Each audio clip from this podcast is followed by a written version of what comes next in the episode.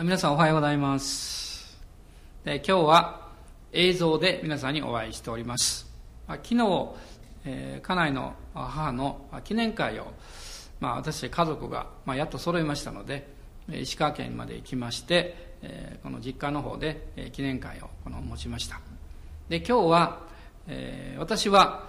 えー、家内の母教会であります小松ベタニア福音教会で、えー、一緒に家族揃って、えー、お礼を兼ねながらですね、まあ、礼拝に参加させていただいています。まあ、今日皆さんに直接お会いできなくて寂しいですけど、えー、でもまた、えー、今日のこの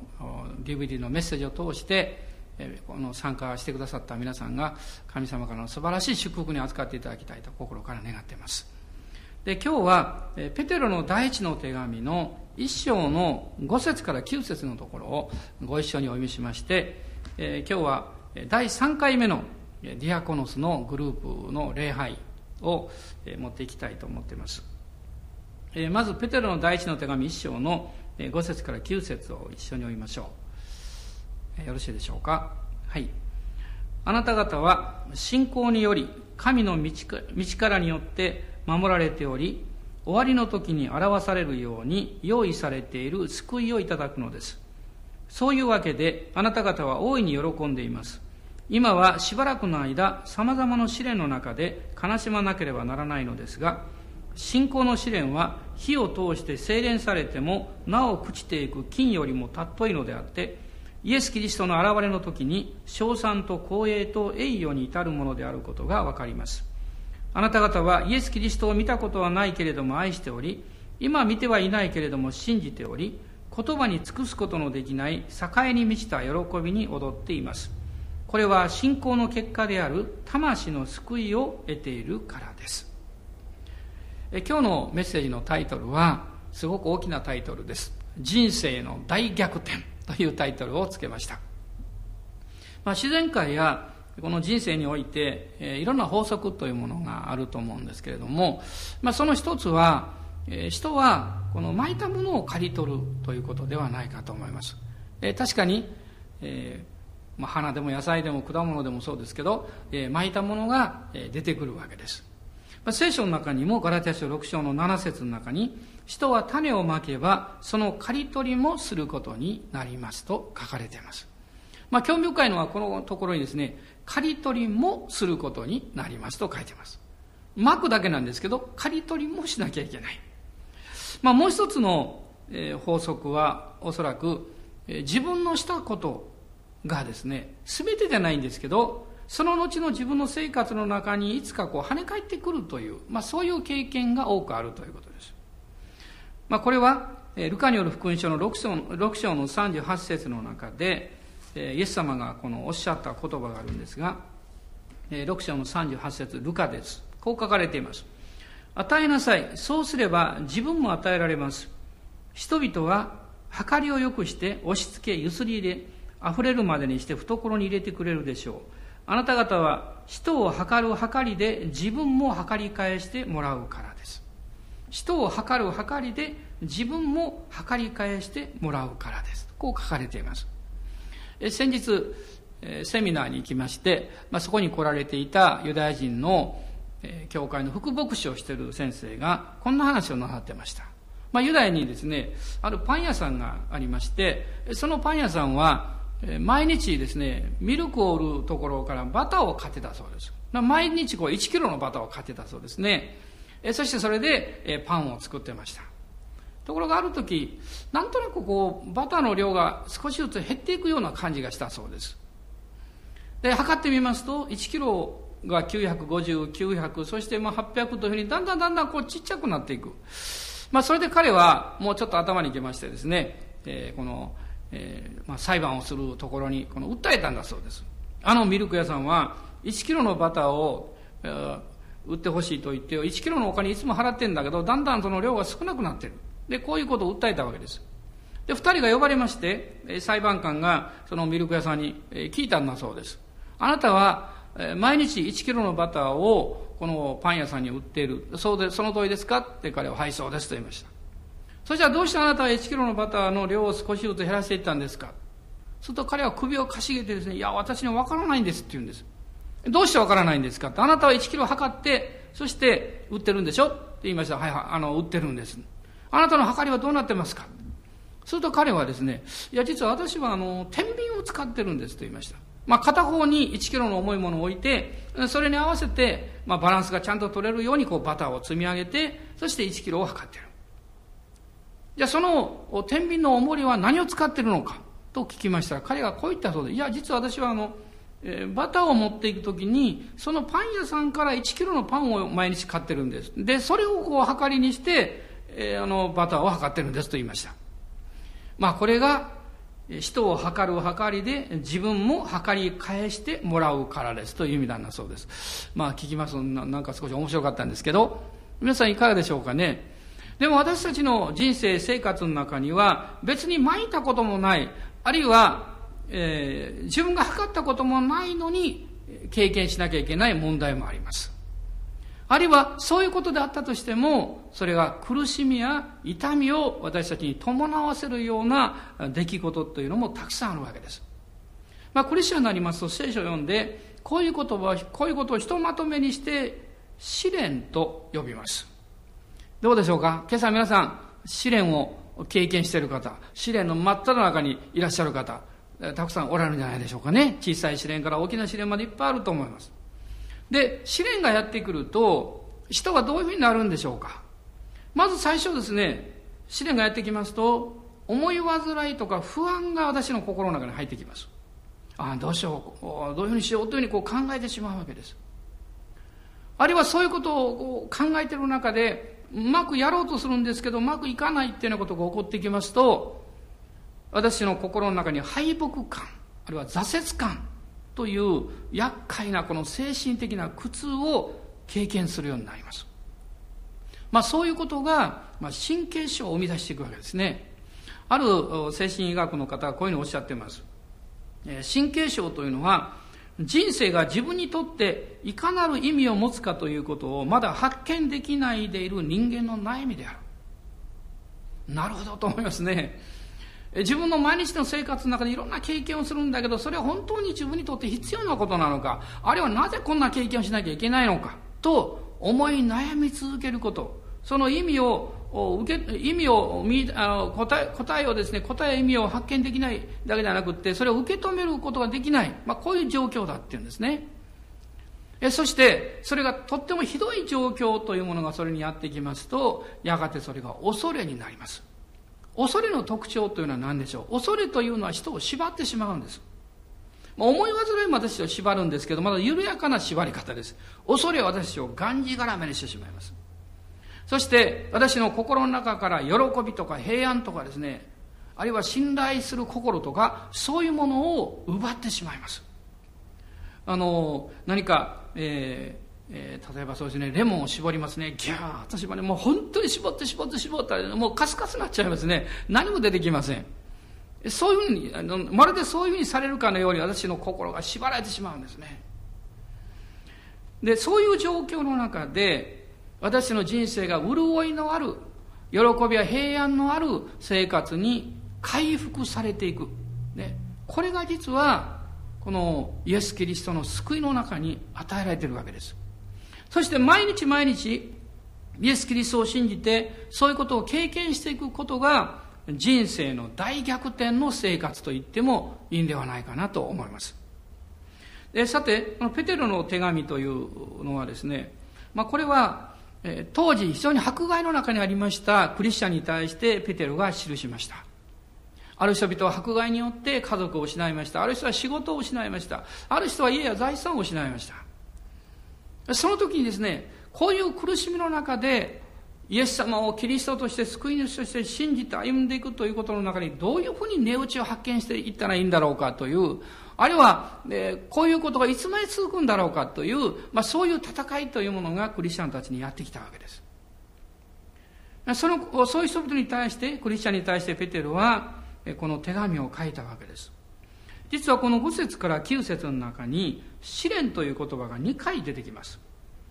まず1回目は6節ですね。そこに、ここには、しばらくの間、様々な試練の中でと書かれています。実は試練というものはいつまでも続くもんじゃない。しばらくの間なんだと言ってます。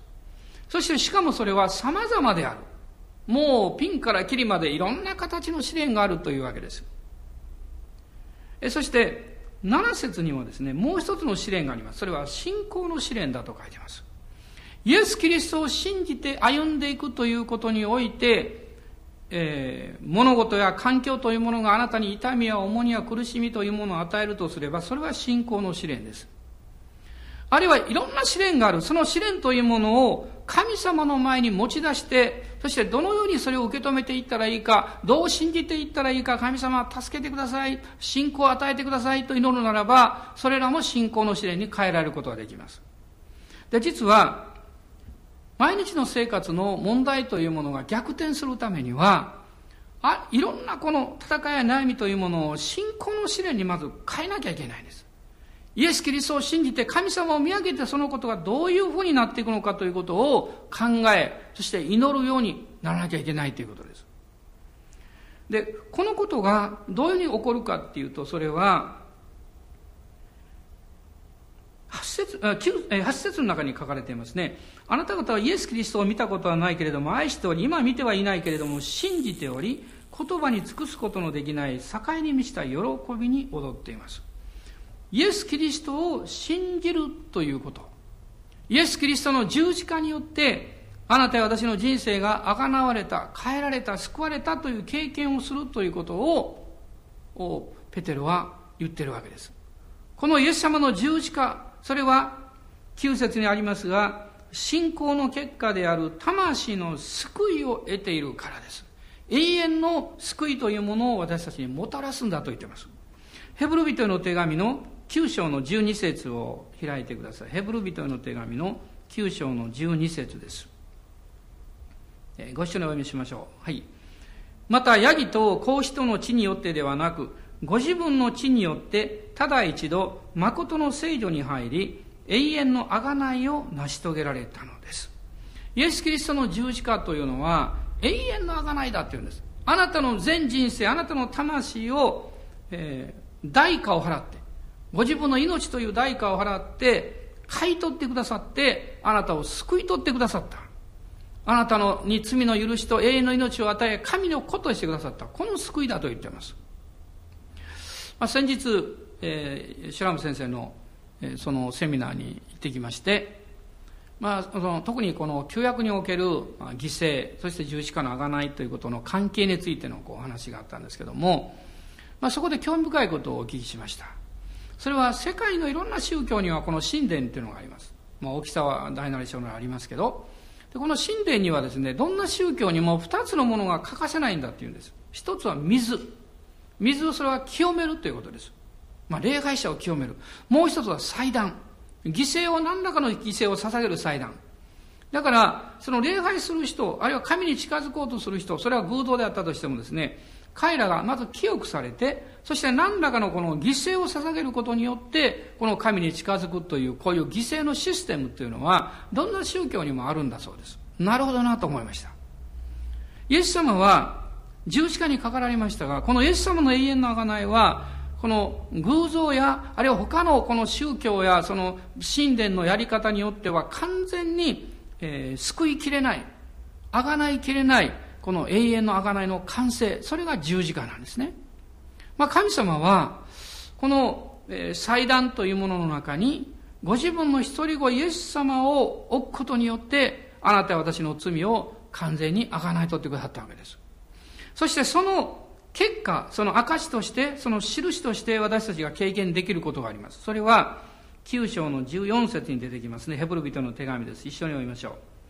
う。まして、キリストが傷のないご自身を、常しえの御霊によって神にお捧げになったその地は、どんなにか私たちの良心を清めて、死んだ行いから離れさせ、生ける神に仕えるものとすることでしょう。もう一箇所、ヘブル書の10章の22節も一緒に読みましょう。そのようなわけで、私たちは心に地の注ぎを受けて、邪悪な良心を清められ、体を清い水で洗われたのですから、全く信仰を持って、真心から神に近づこうではありませんか。永遠の贖いを受けた人の大きなその印の経験は、良心が清められるということを感じるということなんです。まあ、良心は感覚とはちょっと違うんですけど、でもそれを経験します。ほっとするわけです。で、ああ、私は許されたんだなということを知るんですね。実はそれが、あなたの魂が永遠にあがなわれたということの証でもあるわけです。この、えー、第一ペテロの一章の、えー、9節に書かれていました。これは信仰の結果である魂の救いを得ているからです。魂の救いを得ている人は、良心に平安を持っています。かつて私が聞いた言葉、それは世界で一番幸福な人は良心に平安を持っている人だ。この言葉を聞いたときに、えー、何かジーンとしました。その通りだなと思いました。あなたがイエス・キリストを救い主で信じるときに、その贖いを経験して、そして神様との新しい関係が始まります。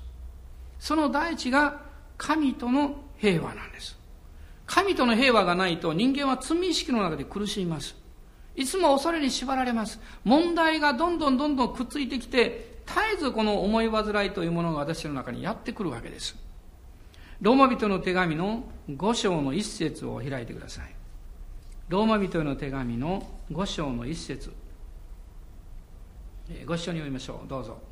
ですから、信仰によって義と認められた私たちは、私たちの主イエス・キリストによって神との平和を持っています。神との平和です。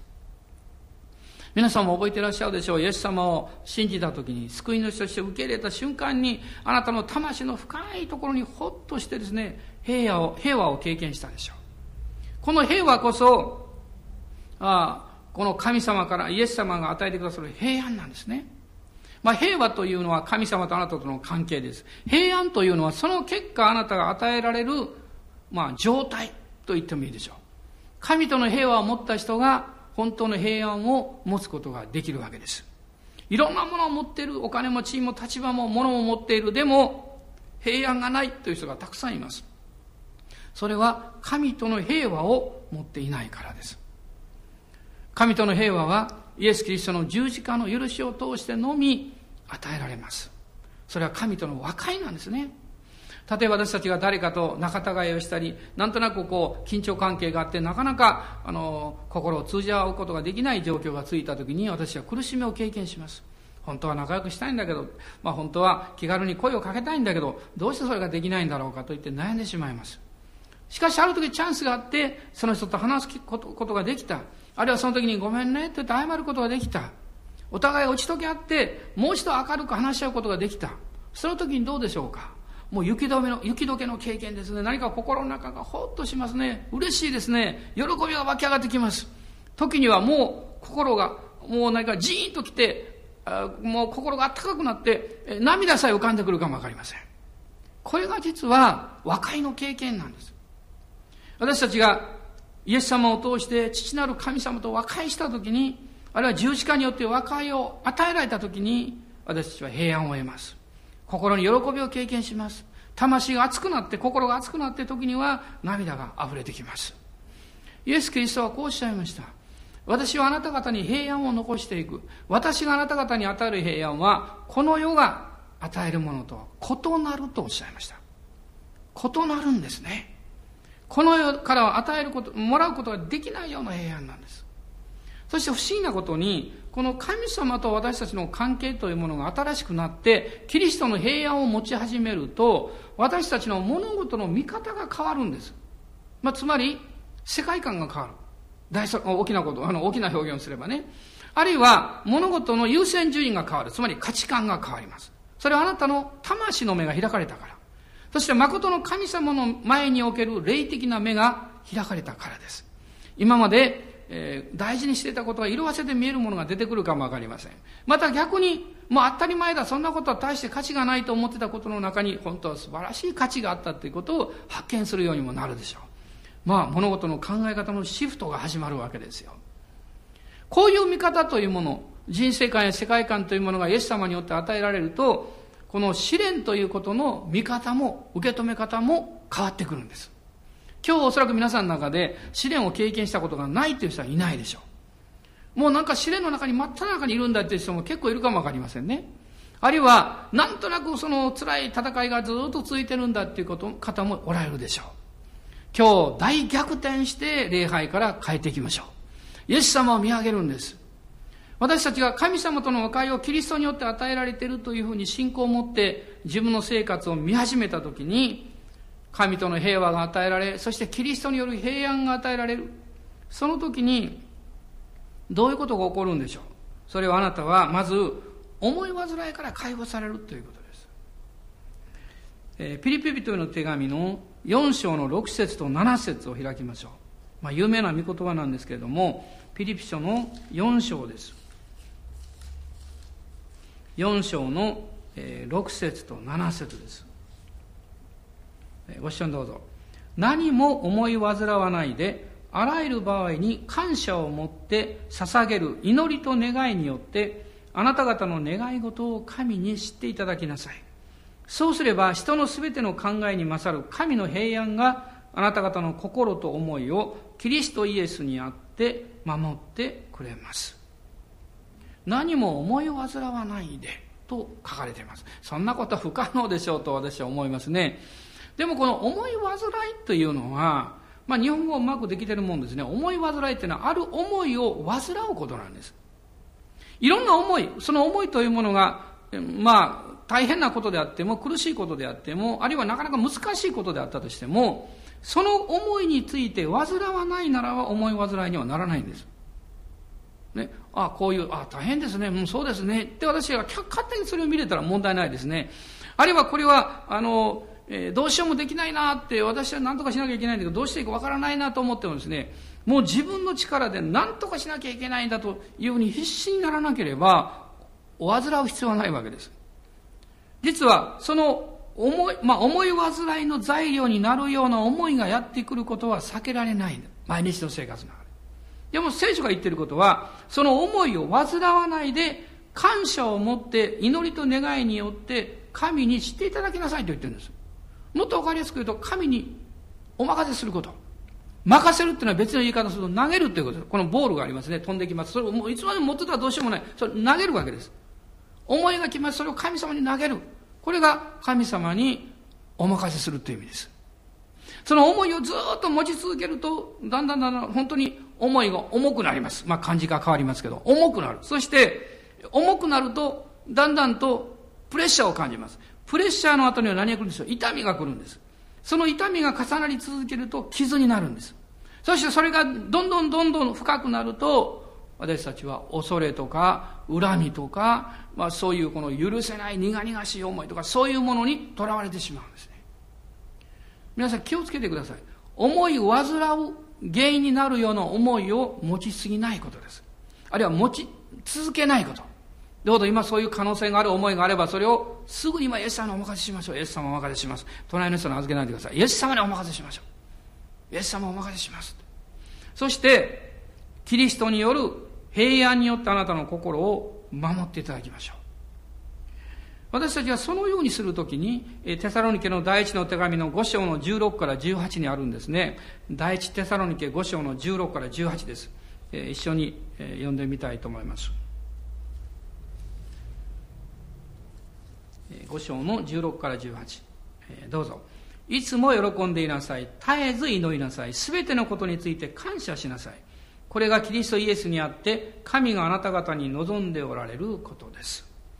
いつも喜べ絶えず祈れ全てのことを感謝せよ。出発点は喜びです。この喜びの一番の喜びなんでしょう。物事がうまくいった。もうこんなものも与えられた。これも嬉しいでしょう。でも一番の喜びはあなたの魂がイエス・キリストの十字架によって罪許されて永遠の命を得て永遠の救いに預かったということです。この永遠の救いに預かる喜びを私は神を賛美するときに、また礼拝をするときに経験します。内側から聖霊様が溢れてくださって、その命が流れてくださって、あなたは聖霊に満たされていきます。その時にあなたに勇気が与えられます。知恵が与えられます。そして力が与えられます。まあ先日、えー、私があのいただいた本がありまして今それを読んでるんですけどその中にこういう話がありました、まあ、イラクのえー、独裁者だったサダム・フセインですねまあ、彼が、え、まだこの独裁者でそして、えー、90年にですねあのえっ、ー、と、え、彼はあの、えー、クウェートですね。クウェートを侵略したんですけど。その、えー、その時にですね、まあ、その時の話をこの本の中で読んだんですが、まあ、彼の、えー、最高顧問団の一人で、えーまあ、まあ、空軍のですね、まあ、戦闘機のパイロットであった方。また後に空軍の副司令官であった方ですけどもこのジョージ・サダという方の話を読みました。彼は実はクリスチャンだったそうですね。フセインのもとにいたんですけどクリスチャンだったである時、えー、フセインがですねそのアメリカのこの攻撃があった場合にその報復手段としてそのイスラエルに、え、化学兵器を、えーまあ、積んだ、あまあ、細菌兵器ですね。そういうものをこうエルサレムの上に投下しようというこの計画を立てた。でこのジョージさんは何とかそれをやめさせたいと思ったわけですけれどもまあ下手に反対するとすぐ銃殺ですね。で彼はその中で祈ったそうです。でそのフセインがその案を出した時に彼は祈ってですね神様から力いいてそして勇気を出してその案に反対したんだそうです。こういうふうに言ったそうです。イスラエルの空軍はものすごく精鋭部隊ですこのたとえこの細菌兵器を積んだ爆弾を積んだですね飛行機が行ったとしてもおそらく3分の2以上撃ち落とされるでしょうするとその飛行機どこ落ちますかヨルダンとかシリアとかですね、まあ、自分たちの仲間の国に落ちるじゃないですかと。でこんなことがあってはいけないことですと、まあ、神様から知恵をいただいてですね、まあ、いろんなことをこう彼は、まあ、きちんと説明したわけです。もうそこにいた何十人かの人たちはおそらく彼はもう銃で撃たれるだろうとフセインが銃を持ってますからすぐ撃ってしまうんですね。ところが守られたんだそうですね。そして彼が祈っていたその大統領府のフセインが使っていたあるいはその息子たちが使っていた一番豪華なあのまあすごい部屋ですね。えその部屋で神様が礼拝できるようにと本当に礼拝できるようにと祈りが、まあ、実は実現したんです後に。実はそこでプロテスタントのクリスチャンたちが集まって礼拝を捧げるようになったそうですよ。で神様素晴らしい方法まあ、まあ、イラクにとってはまだ大変な状態が続いておりますけどもしかし一つ一面においてはですねそういう証もあるんですね。私たちはこの実際ですね毎日の生活の中で経験することっていうのはあの自分のこの思いとか考えで計り知れないこともたくさんあります。でそれは時には試練や苦しみという形でこうやってくるわけです。でもそれをあなたがイエス・キリストを見上げるときにその試練というものを喜びに変えることができる。悩みというものを平安に変えることができる。そしてこのプレッシャーというものをむしろあなたのエネルギーにあなたが前進するための力に変えることができる。その鍵になるのは十字架です。ね。十字架です。キリストの十字架の永遠の贖いがあなたにその力と解放を導いてくれます、まあ、今日この礼拝の後で、まあ、ディアコノスの分かち合いの時を持っていただきたいんですけどね。あなたが経験した試練やあるいはあなたが祈った時にどういうことを神様がしてくださったか教えてくださったかということをぜひお互いに分かち合っていただきたいと思います、まあ、今日の礼拝の上に皆さんの上に祝福を心からお祈りします。お祈りします。恵み深い天のお父様あなたの皆をあがめます。どうぞ今日兄弟姉妹一人一人の上に精霊の力が望んでくださって今戦いや試練や、えー、またいろんな苦しみの中にある方もいらっしゃいますがあなたが癒しと力と回復を与えてください。そして信じる勇気を与えてください。イエス様の十字架によって暗闇が光になりそして傷ついたところが癒されこの冷め切ったところに神様の愛が注がれていきますようにどうぞ祝福してください。お一人お一人をイエス・キリストの皆によって祝福します。アーメン。ハレルヤ感謝します。また来週お会いします。アメン。主の皆をあがみます。